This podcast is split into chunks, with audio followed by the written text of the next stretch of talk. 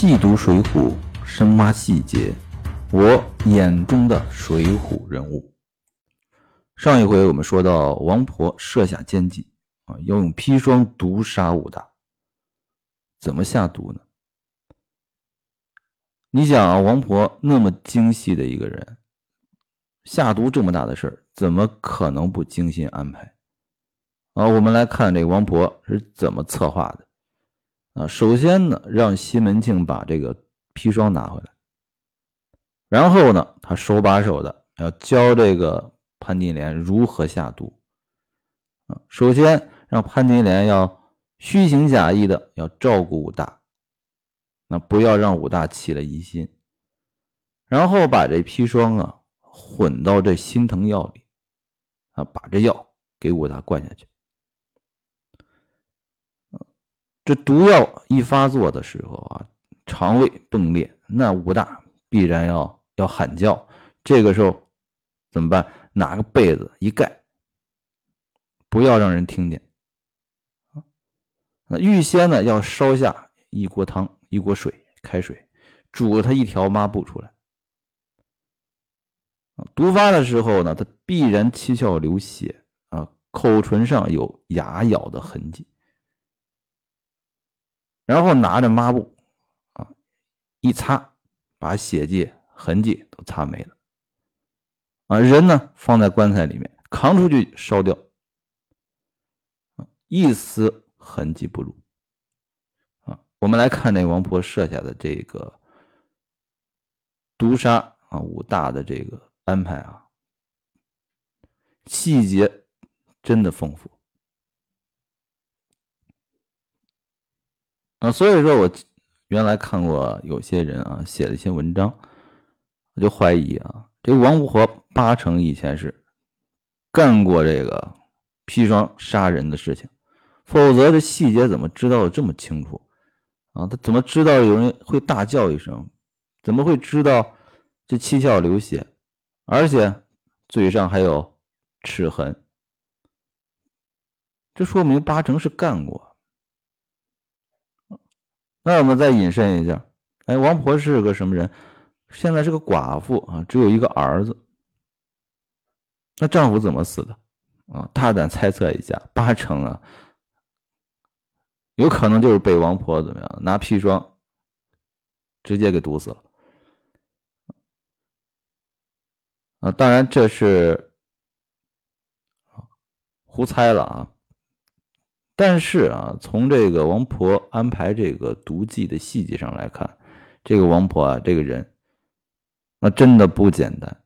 最起码啊，不说做过，最起码是见过。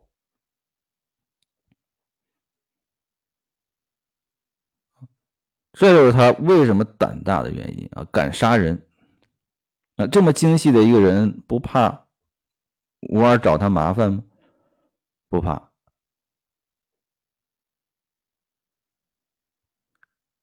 这样操作下来一点痕迹没有啊！一把火烧了，你就是怀疑，你没证据啊！你五二是都头啊，你能怎么着啊？那这时候呢，可能有很多的听友就要有疑问了啊，这王婆、西门庆、潘金莲他们怎么这么大胆？难道就不怕武松回来找他们算账吗？那武松是谁啊？看过《水浒传》都知道，武松最打蒋门神啊，大闹飞云浦啊，鸳鸯楼上怎么样？杀了多少人？那难道他们不怕武松回来一刀宰了他们吗？这点上咱们要说清楚。我们要注意啊，西门庆、王婆和潘金莲他们三个。看到的武松是什什么时候的武松？是从景阳冈上打虎以后，来到阳谷县做都头的武松。注意啊，武松现在做的是什么？做的是阳谷县的都头，而且做的还非常好啊，深得这个知县的喜爱。这次武松出差啊，去东京干嘛去了？不是公差。私私事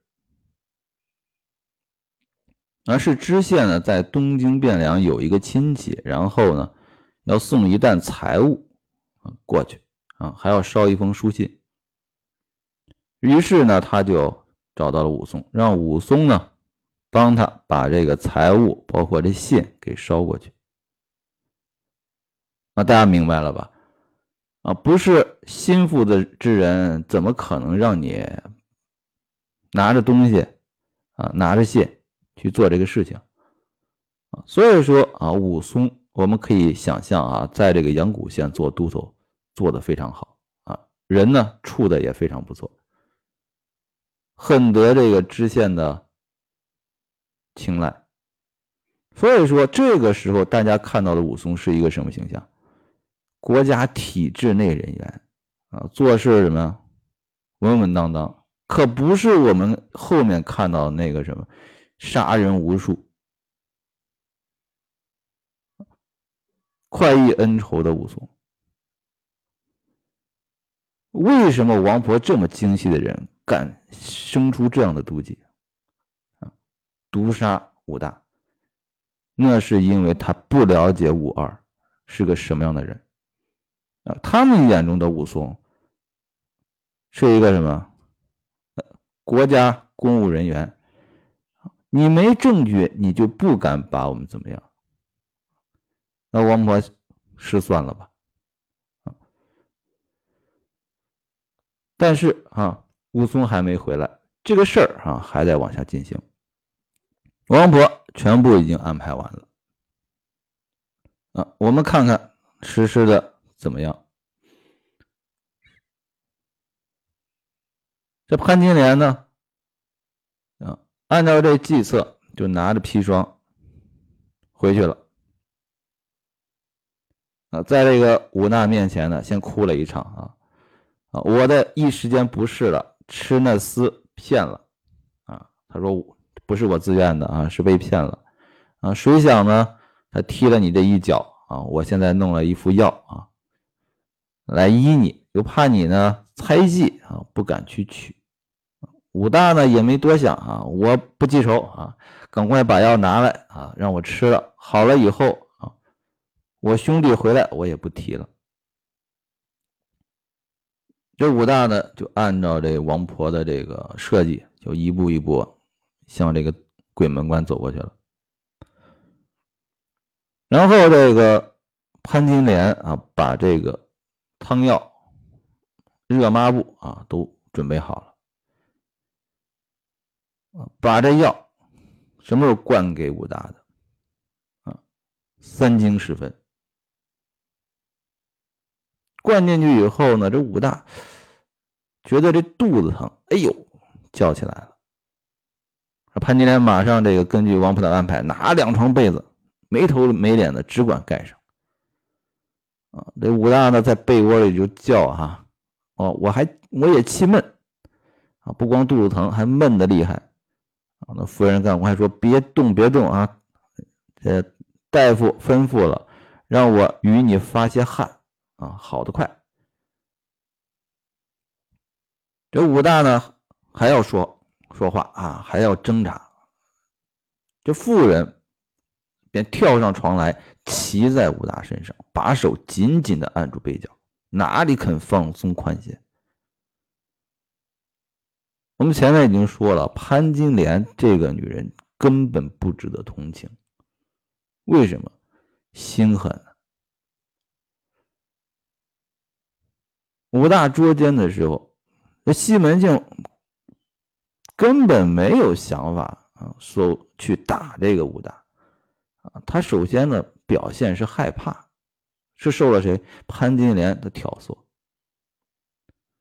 然后我们看那个潘金莲下毒的时候，心多狠啊！骑在上面，拿被子死死的摁住，这不是一般人下得了手的。可怜这武大，这个哎呦两声死了。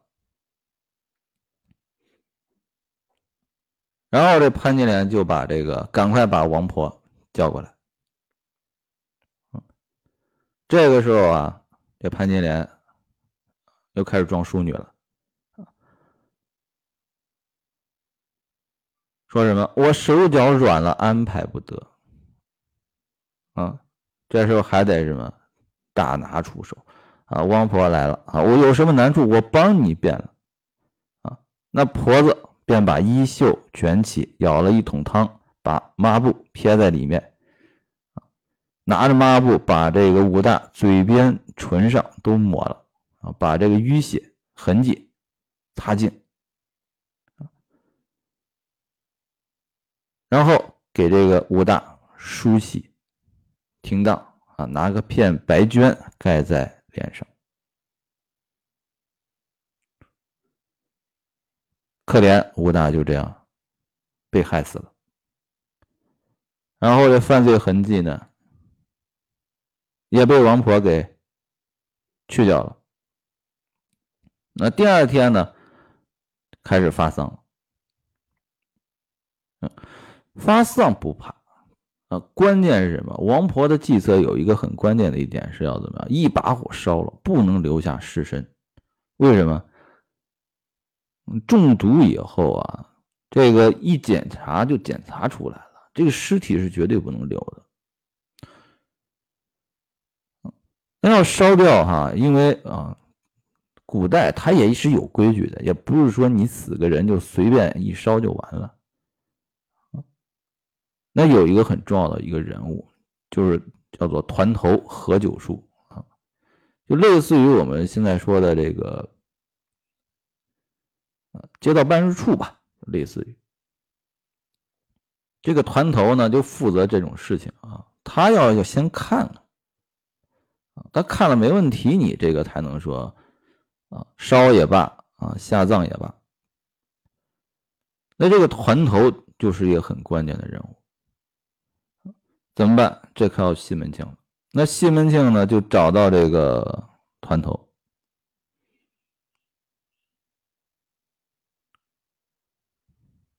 先请他吃饭，然后拿出银子十两银子拿出来。也没有明说，说什么？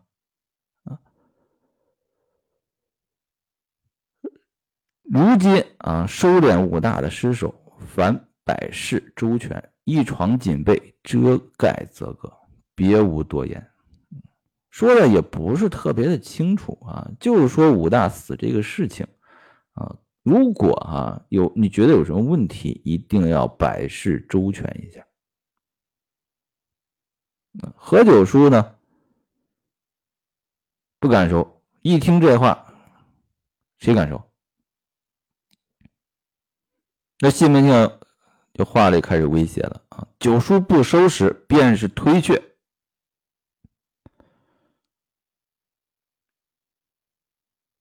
何九叔害怕。为什么？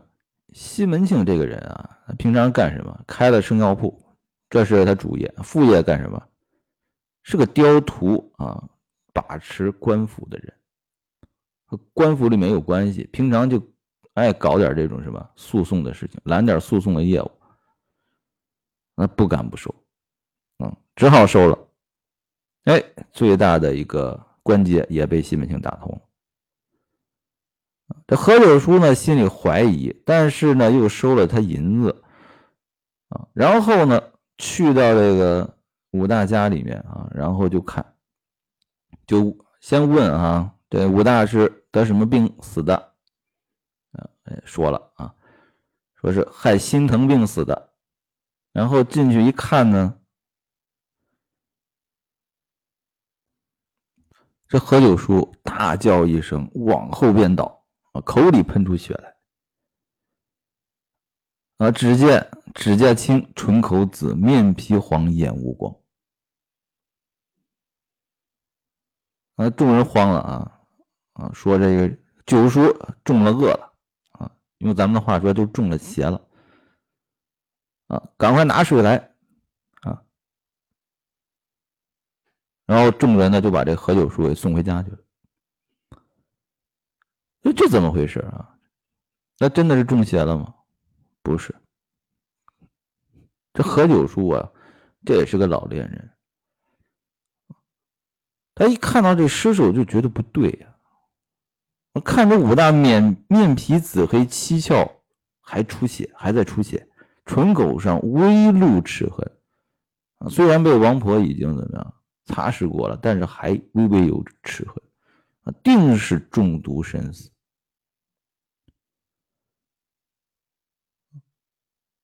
他本来想声张，但是呢，怕这西门庆。但是如果糊里糊涂就给他发丧了，他又怕什么？怕这个武大的兄弟武松回来找事啊！因为你是团头啊，你要担责任的啊。于是他咬破舌尖啊，装作中了邪啊，仰头便倒啊，算是逃过去了啊。但是这何九叔虽然看出来了，但是他不敢真的管。那么这个潘金莲王婆啊，便把这个武大的尸首装棺材里头。第三天就给弄到城外的化人场上给烧了。这何九叔听说以后啊，啊，我说这何九叔也是一个什么老练人啊，也是一个经纪人。一听说，赶快提着一把纸钱啊，到这化人场过来，怎么样？奔丧。呃，等这个潘金莲、王婆他们走了以后啊，把这骨头啊剪了两块，那骨头颜色都是酥黑的，啊，何九叔就偷偷藏了。啊，带回家里面，嗯，干嘛用的？这回头如果武松要找他的麻烦，他这骨头拿出来，就可以让自己脱身。啊，那王婆这一条计安排，那有效没效呢？那就看武松回来。那武松回来以后一看，哎呀！哥哥走的时候还好好的，回来怎么样？只有灵位了，怎么回事？人武松就要问呢，啊，说心疼病死的，啊，吃的什么药？要问，谁发的丧？把这相关人等都问清楚了，啊，发现了五大江湖人啊。这经验多丰富，一眼就看出来。这里面的关键人物有一个谁？何九叔！找到何九叔啊，一把刀拍上来。说实话，啊，何九叔连忙把那十两银子和这两个骨头拿出来。十两银子是西门庆给的，骨头是我在这个化人场捡的啊，我也不多说。都头你自己看。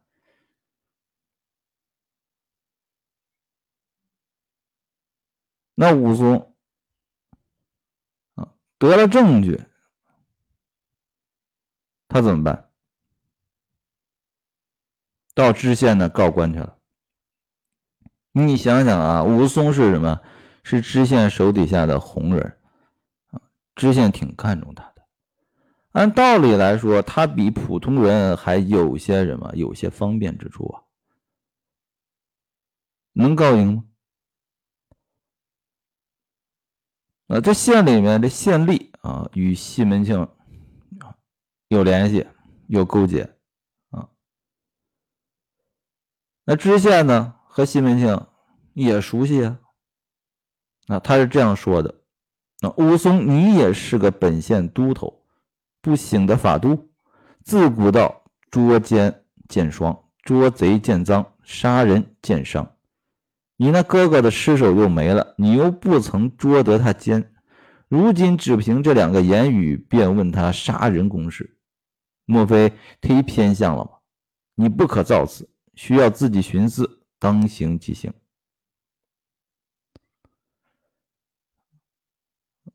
那武松呢？拿出证据，这证据呢都没有，不是直接证据啊。西门庆听说这武松告官以后呢，又怎么样？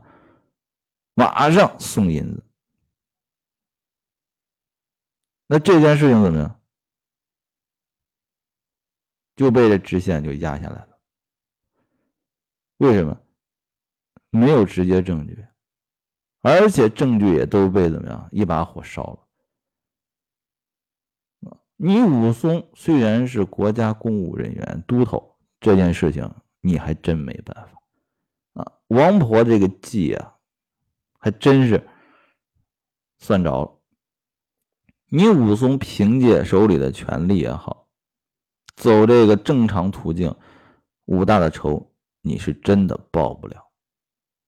那武松有他自己的办法，当然这是后话。那那武宗最后啊杀了潘金莲、西门庆，那王婆呢，他也逃不了。被这个官府啊抓了，受了什么刑？木驴之刑啊！这里面这个王婆最坏，受到了应有的惩处。但是啊，我们不得不说，从这个整个事情当中，这王婆啊，真的啊谋划得当，精细无比，滴水不漏。啊，如果武松不是一个什么江湖上的好汉，是一个普通百姓的话，不敢杀人的话，那这件事真的还就这么了结了。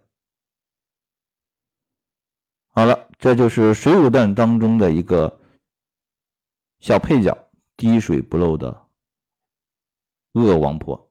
啊，今天咱们就说到这里，谢谢大家。